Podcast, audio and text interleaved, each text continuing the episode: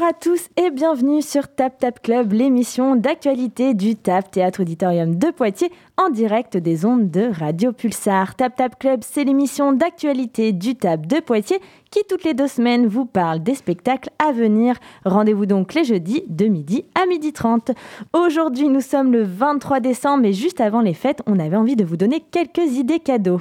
Et si vous mettiez sous votre sapin du spectacle vivant, les offres de Noël à deux, c'est mieux, vous propose deux places à prix avantageux pour un spectacle et pour cela, on vous fait une sélection de quatre spectacles de la danse avec le spectacle Lou et Loulou de Michael Felépo et Gaël Bourges le 10 janvier, de la musique classique avec l'orchestre des Champs-Élysées et son concert Bizet et Saint-Saëns en février, du théâtre avec le spectacle Phèdre de François Grémaud en mars, et enfin du cirque avec le, périmètre de Denver de Vima La Ponce en mars également.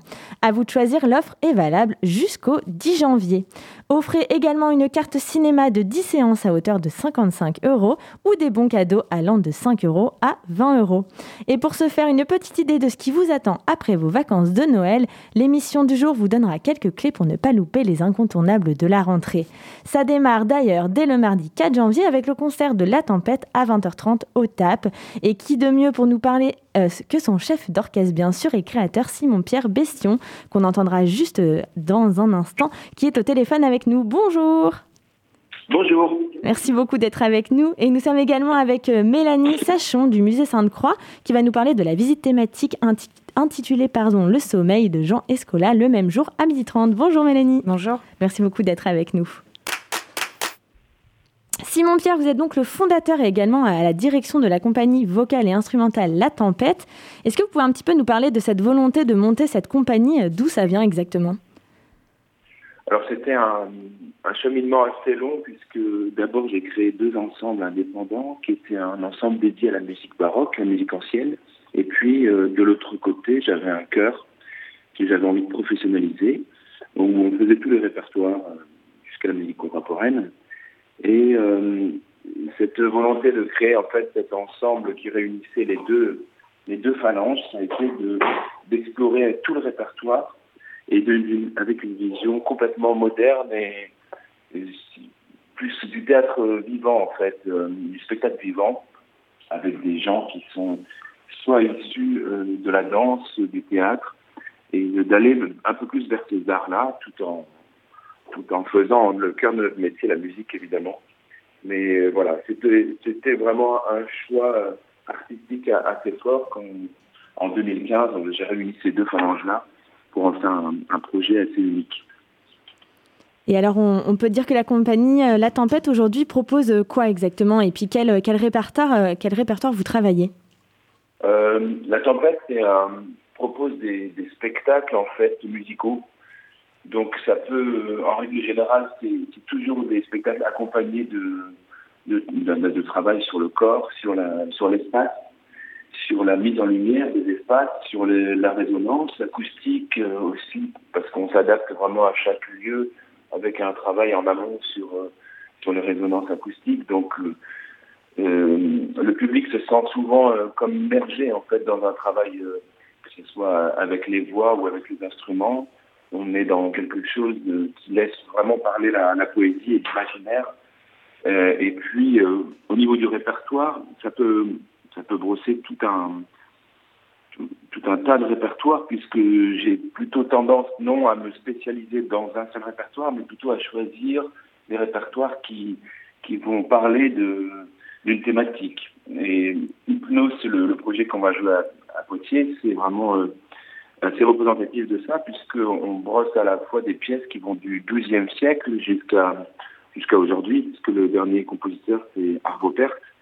Donc voilà, c'est on est plus dans la dans le travail d'un sujet. Euh, là, c'est le dieu Hypnose, donc euh, avec toute la mythologie, euh, l'imaginaire que l'hypnose aussi peut apporter dans, dans, tout ce qu'il y a de plus visuel aussi et puis fantasmagorique. Donc, donc voilà, encore une fois, c'est pas un, répertoire très défini, c'est des répertoires au service d'une thématique, d'une histoire, d'un fil conducteur. Et alors, vous êtes combien dans cet ensemble, puisque vous êtes assez nombreux? On a pu vous voir euh, notamment sur la résidence au TAP, sur l'enregistrement. Vous êtes plus d'une quinzaine? Oui, bien sûr. Alors, le, la tempête dans, dans son entièreté, je dirais que c'est un, groupe à géométrie variable, puisque selon les projets, comme je change beaucoup de, de, de répertoires, de thématiques, euh, ça, peut, ça peut aller jusqu'à 60 artistes. Euh, mais c'est vrai que la plupart du temps, on a un noyau dur d'une vingtaine de personnes. Euh, et pour ce qui est de, du concert d'hypnose euh, au mois de janvier au TAP, nous serons seulement, là c'est la forme la plus, la plus concise, la plus réduite de, de ce que l'on fait avec la tempête. Donc on est, on est 11 artistes sur scène avec 8 chanteurs et deux instrumentistes qui sont assez atypiques puisque je réunis à la fois le cornet à bouquin, qui est un instrument assez rare, euh, qui date plutôt du 16e et 17e siècle, avec euh, la clarinette basse, qui est un instrument plutôt récent, et en plus le Matteo Pastorino qui joue l'instrument est issu du jazz. Donc c'est une rencontre aussi entre ces deux sons et ces deux vocabulaires. Et alors, vous le disiez tout à l'heure, vous vous intéressez notamment aux, instruments euh, de l'époque, euh, et puis euh, surtout vous vous adaptez aux, endroits où vous allez jouer. vous jouez quand même très souvent dans des églises. Cette fois-ci, vous êtes dans un auditorium et dans lequel vous avez pu enregistrer un disque. comment vous faites pour vous adapter comme ça à des endroits très différents? J'avoue que c'est vrai que le TAP est, est un vrai challenge pour une fois, parce que c'est vrai, comme vous l'avez dit, on est très habitués aux églises, qui ont une acoustique favorable pour les voix notamment, et, et puis qui aussi qui laisse une, une, certaine liberté finalement que le public euh, ne pense pas toujours, mais le fait d'avoir euh, tous ces espaces de déambulation dans une église, c'est très favorable finalement à, mes projets puisque j'utilise vraiment tous les espaces qui peuvent entourer le public. Donc euh, ça c'est un, un, premier point. Il y a vraiment une répartition des chanteurs et des musiciens dans l'espace qui offre, euh, je dirais, une, mise en espace de la musique concrètement. Et puis, euh, dans, un auditorium, c'est beaucoup plus délicat parce que les données de base sont assez claires. Il y a un, il y a un public, une scène, et voilà, le public est frontal. Alors que d'habitude, j'aime euh, soit mettre le public autour de nous, soit nous mettre autour du public avec quelque chose de concentrique. Là, c'est plus difficile et on va quand même euh, aller explorer tous les espaces. Donc en fait, il s'agit vraiment de, temps de travail sur, euh, sur place pour moi en amont. Donc je viens toujours au minimum la veille et puis j'ai fait de multiples repérages en, amont. Mais c'est mon travail voilà, en, amont, plus celui avec les chanteurs et les instrumentistes le jour J qui, qui payent vraiment dans cette utilisation de l'espace. Et alors, est-ce que vous pouvez un petit peu nous parler de, du disque que vous êtes venu enregistrer au TAP euh, pendant, pendant la période un petit peu compliquée de, confinement? Ben, c'était euh, c'était un heureux hasard et puis ça s'est ça s'est fait ça s'est monté euh, en, en, un mois quasiment. J'ai fait la demande au TAP un mois avant l'enregistrement. Et c'est vraiment exceptionnel parce que ça n'aurait jamais pu arriver dans des circonstances normales où le TAP reçoit beaucoup de projets euh, là, euh, on avait cinq jours pour nous dans, dans ce magnifique auditorium. Et ça a été un, un moment super euh, dans une période difficile pour tout le monde. Et puis euh, là, là c'était comme une sorte de bulle. On était entre musiciens où on avait envie que de ça et de faire le plus beau, le plus beau projet possible au niveau du son et puis de voilà de l'entente musicale et humaine qui a été pendant ces cinq jours. Merci beaucoup euh, Simon Pierre Bession. On vous retrouve donc le euh, mardi 4 janvier à 20h30 au TAP. Et puis merci beaucoup d'avoir été avec nous et à très bientôt. Merci, au revoir. Au revoir. On écoute justement un extrait de Juan de Anchieta, Libérame, pour se mettre un petit peu en appétit. Et puis on écoute ça tout de suite.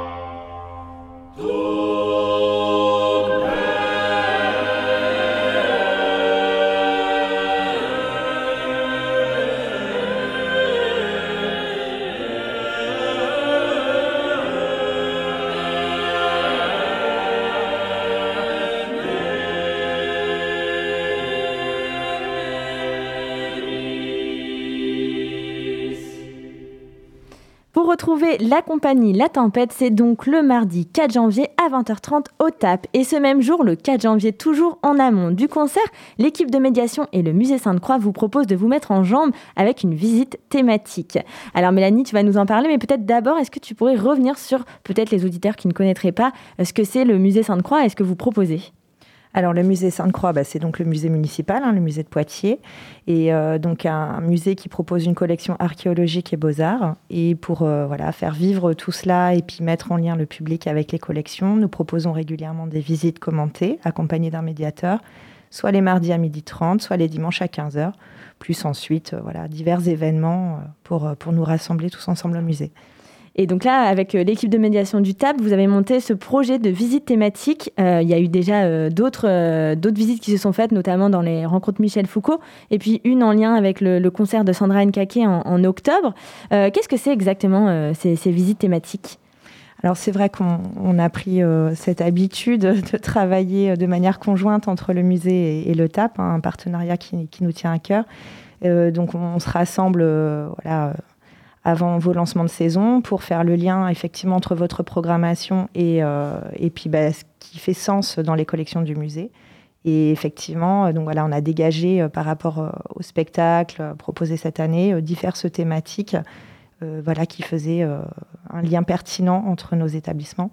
Et donc voilà, pour la tempête, on a effectivement trouvé que le thème du sommeil avait un écho dans les collections du musée notamment avec euh, donc cette œuvre, en tout cas ce qui est présenté, Hypnose, euh, pour, pour, ce, pour ce concert. Et alors, comment ça se passe exactement? C'est une visite euh, commentée en lien avec des œuvres, c'est ça? Voilà, alors là, pour le coup, nos visites du mardi, elles sont très courtes, hein. ça se fait sur le temps du déjeuner à midi et demi. Donc là, on proposera vraiment un focus sur une œuvre. Donc Le Sommeil, qui est une sculpture de Jean Escoula, une sculpture de la fin du 19e siècle. Et le médiateur voilà, invitera le, le public à décortiquer l'œuvre. voilà, tout ce temps passé ensemble. Et donc, c'est euh, sans réservation. Effectivement, c'est sans réservation. Euh, donc, pour l'instant, avec les mesures, euh, on peut se permettre de faire sans réservation. Si c'était différent d'ici début janvier, on communiquerait voilà, pour informer les, visiteurs. Et alors, quelles sont les prochaines prévues entre, au musée? Donc on se retrouvera la même semaine, puisque le dimanche 9 janvier à 15h, là on proposera aussi une visite en lien avec un spectacle du TAB, donc la petite Pélice, euh, et donc là, on sera sur une visite qui, se, qui s'intitulera À poil et à poil. Euh, donc voilà, sur euh, le nu et aussi les représentations de fourrure dans les collections permanentes. Alors pour les auditeurs qui nous écoutent, La Petite Pélice, c'est le spectacle qu'on a notamment sélectionné pour, le, pour les offres de Noël, donc à deux c'est mieux. C'est le spectacle de danse du 10 janvier, Lou plus Loulou, donc de Michael Philippot et Gaël Bourges. Merci beaucoup Mélanie. Euh, on se retrouve donc le, le mardi 4 janvier à 12h30 au musée Sainte-Croix. Et donc sans réservation si tout va bien. Euh, et pour continuer cette semaine, on vous invite grandement à nous rejoindre pour le spectacle Jeanne d'Arc, l'un des incontournables de la saison. Vous avez peut-être déjà vu passer sur les réseaux sociaux et notamment sur Instagram ce conte Jeanne d'Arc. Et bien cette pièce est mise en scène par Marion Sieffer et nous éblouit avec un solo de la superbe interprète Elena De Lorenz. Un spectacle à voir à la fois sur Instagram et sur le plateau. Après de nombreuses dates, Jeanne d'Arc débarque à Poitiers les mercredis 5 et jeudi 6 janvier prochains. Et pour tout savoir, Marion Sieffer nous en parle davantage. On écoute ça tout de suite. Alors, je m'appelle Marion Sieffer et je suis metteuse en scène, autrice et performeuse. Euh, tu vas revenir au TAP de Poitiers avec ton nouveau spectacle qui s'appelle Jeanne d'Arc, qui se joue à la fois au plateau mais aussi euh, sur, euh, sur Instagram en live. Est-ce que tu peux nous raconter un peu d'où est venue cette envie de, de, mélanger un peu plateau et, et, et réseaux sociaux en fait?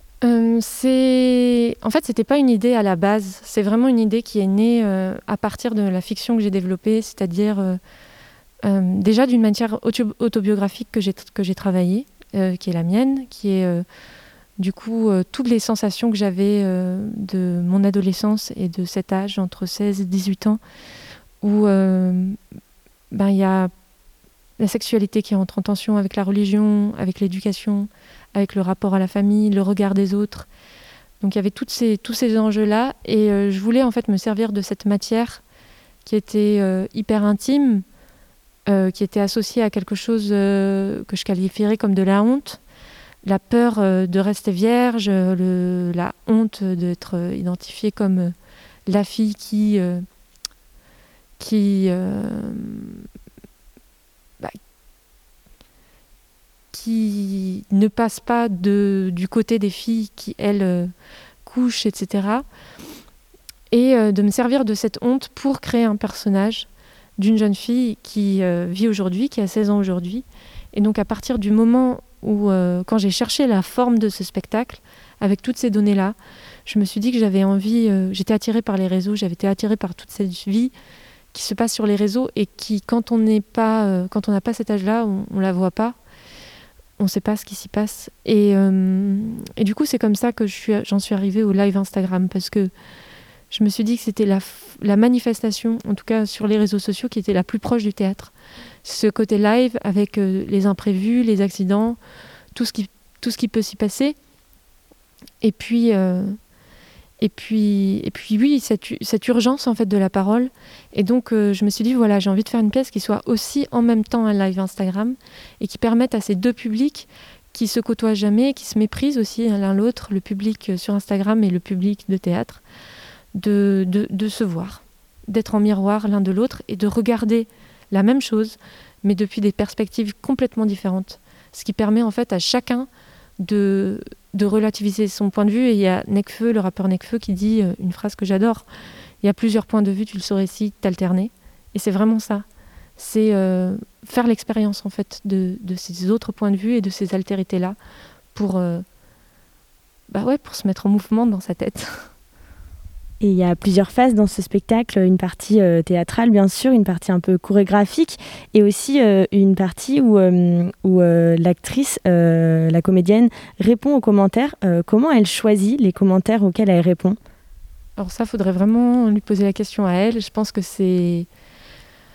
déjà, il y a des moments du spectacle qui sont plus propices pour elle de répondre aux commentaires parce qu'il y a des moments où vraiment le personnage part dans son délire, donc euh, là, euh, les commentaires, ils s'en foutent complètement. Mais, euh, mais après, je pense que c'est des commentaires qui... Enfin, c'est de l'impro, quoi. C'est-à-dire, qu'est-ce que tu choisis dans la réalité qui va te permettre, qui va t'inspirer et qui va te donner suffisamment de grains à moudre pour proposer une réponse. Donc, ça, c'est elle, c'est à son bon vouloir, c'est ce qui surgit sur l'instant, c'est son sens de la répartie, tout ça cette euh, comédienne. Est-ce que tu peux euh, nous en parler, nous, nous dire qui elle est et, nous parler un petit peu euh, d'elle et de sa performance sur cette pièce? Alors, Elena de Laurence, elle est performeuse, elle est danseuse, comédienne, chorégraphe. C'est quelqu'un qui développe son travail depuis plusieurs années. elle a, enfin, je dirais qu'une de ses grandes influences, c'est la danseuse Valeska Gert, qui est une chorégraphe allemande des années 20 euh, qui a un rapport euh, à son corps, à son visage euh, très particulier, qui travaille le grotesque, donc qui est dans l'exagération, dans cette faculté en fait de d'expulser et d'ingérer en fait des informations. voilà. Et Elena, en fait, c'est quelqu'un donc avec qui j'ai déjà travaillé, avec qui j'ai fait Le Grand Sommeil, qui était déjà dans cette pièce qui s'appelle Le Grand Sommeil. Donc c'est quelqu'un que je connais très bien et, euh, et voilà, à chaque fois, c'est mon deuxième solo pour elle, donc je pense que c'est assez rare en fait de, de faire euh, des pièces comme ça pour une personne et deux fois de suite. Et donc c'est c'est oui, à chaque fois, je travaille à partir de ces données. En fait, je réfléchis toujours à qu'est-ce qui peut, euh, qu'est-ce qui peut la stimuler, qu'est-ce qui peut, qu'elle peut être en fait. Enfin, je, je, fais en sorte de, de, concevoir pour elle un espace de jeu qui, lui soit, qui lui soit propre et qui mette en avant en fait sa singularité. Et sa singularité, c'est un rapport hyper physique en fait à, la scène. C'est vraiment une performeuse et en même temps euh, sa capacité à prendre en charge euh, des récits, des fictions. Et là, du coup, dans cette pièce, euh, je voulais lui proposer d'entrer encore plus loin, en fait, dans, dans un rapport peut-être plus classique au jeu, c'est-à-dire d'interpréter un personnage, de lui donner corps, un personnage qui en même temps, avec lequel elle pourra jamais complètement fusionner, puisque cette fille a 16 ans et qu'elle, elle en a 30. Donc c'est aussi, c'est cet écart-là, je pense, qui donne aussi un espace de liberté et un espace d'imaginaire et du coup, de, pour elle, de, trouver une grammaire qui, qui, qui, soit pas juste dans la dans l'imitation d'une réalité, mais dans comment en fait je suggère cette réalité par tout un ensemble de signes. Et c'est vrai que ben Elena, euh, voilà, cet apport, à cette approche-là du jeu. Et puis après, c'est quelqu'un euh, qui, euh, oui, qui réagit très fort, en fait, je dirais, aux, aux, gens qui la regardent, au public, aux spectateurs. Donc, euh, dès qu'il y a des encouragements de la part du public, elle, je sais pas comment dire, il y a un truc dans son cerveau qui se déconnecte et, où elle devient complètement. Elle, invente des trucs sur scène dans le temps de la représentation euh, qui, sont, euh, qui sont parfois fabuleux et qui me font, mourir de rire alors que j'ai vu le spectacle 20 euh, fois, euh, etc. Donc il y a, voilà, c'est un peu, enfin je dirais notre relation de travail est basée beaucoup là-dessus, quoi, sur, euh, en tout cas le moteur c'est ça, c'est c'est cette, oui, c'est sa capacité peut-être à, on sait qu'on aime la représentation quand j'ai rigolé, quand j'ai rigolé, quand il y a, j'ai rigolé, alors que pour un nouveau truc, quoi, pour un truc qui était complètement qu'on n'avait encore jamais vu en répétition ou ailleurs, euh, etc. Et c'est, euh, tu, le disais tout à l'heure, c'est assez complémentaire euh, de à la fois voir la pièce euh, dans une salle de théâtre et la voir sur Instagram. Justement, pour vous suivre, quel, quel compte on doit suivre? Alors, il faut suivre le compte underscore, underscore Jeanne underscore DARK underscore. Donc, il faut vraiment pas oublier les trois underscores, sinon on tombe sur d'autres comptes Jeanne d'Arc. Il faut simplement suivre ce compte et puis ensuite on annonce à chaque fois sur le compte les prochains lives, etc. Donc euh, voilà, il faut se pointer à l'heure dite sur Instagram et puis quand euh, le live apparaît, euh, cliquer dessus et suivre, c'est très simple.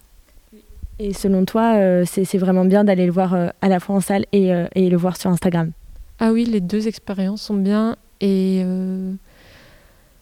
en fait, ça dépend des gens. Certains préfèrent voir sur Instagram et d'autres au théâtre. Et ça, il n'y a vraiment aucune règle. Donc, il faut essayer les deux, je pense, pour voir qu'est-ce qu'on préfère. Et puis, et puis on ne peut pas faire la même chose dans les deux cas. Sur Instagram, on peut commenter. Au théâtre, non. Au théâtre, on peut voir l'ensemble. Sur Instagram, non. Donc, c'est. Euh, oui, c'est deux expériences différentes, mais hyper complémentaires. Après, euh, voilà, si on a envie. Alors, on vous fait un petit récapitulatif pour les deux semaines à venir après, pour la rentrée. Donc, on vous donne rendez-vous le mardi 4 à 12h30 au musée Sainte-Croix pour la visite thématique. On vous donne rendez-vous également à 20h30 pour le concert La Tempête. Le lendemain, le 5 mercredi à 20h30, Jeanne d'Arc. Autre représentation le lendemain, le 6, le jeudi 6 à 19h30 avec à l'issue une rencontre avec l'équipe artistique de Jeanne d'Arc. On vous donne rendez-vous le dimanche à 15h pour la visite thématique dont on parlait tout à l'heure avec euh, Mélanie, la visite thématique à poil et à poil, suivie le lendemain, le lundi 10 à 18h30 d'un échauffement collectif de danse baroque en lien avec le spectacle à 20h30 Lou plus Loulou la petite playlist, rencontre également avec l'équipe artistique à l'issue du spectacle. Mardi 11 à 18h30 atelier du regard toujours en lien avec le spectacle Lou plus Loulou. Le jeudi 13, la soirée incontournable de 19h et 21h, Drumming in Motion et Musique for Airport. Et enfin, le dimanche 15 à euh, le dimanche pardon, 16 à 15h, l'atelier découverte de l'orchestre. On vous dit à très bientôt sur les ondes de Radio Pulsar et sur Tap Tap Club. Toute réservation sur tap-poitiers.com et n'oubliez pas de mettre un petit peu de spectacle vivant sous votre sapin avec nos différentes offres de Noël et on se dit à très bientôt.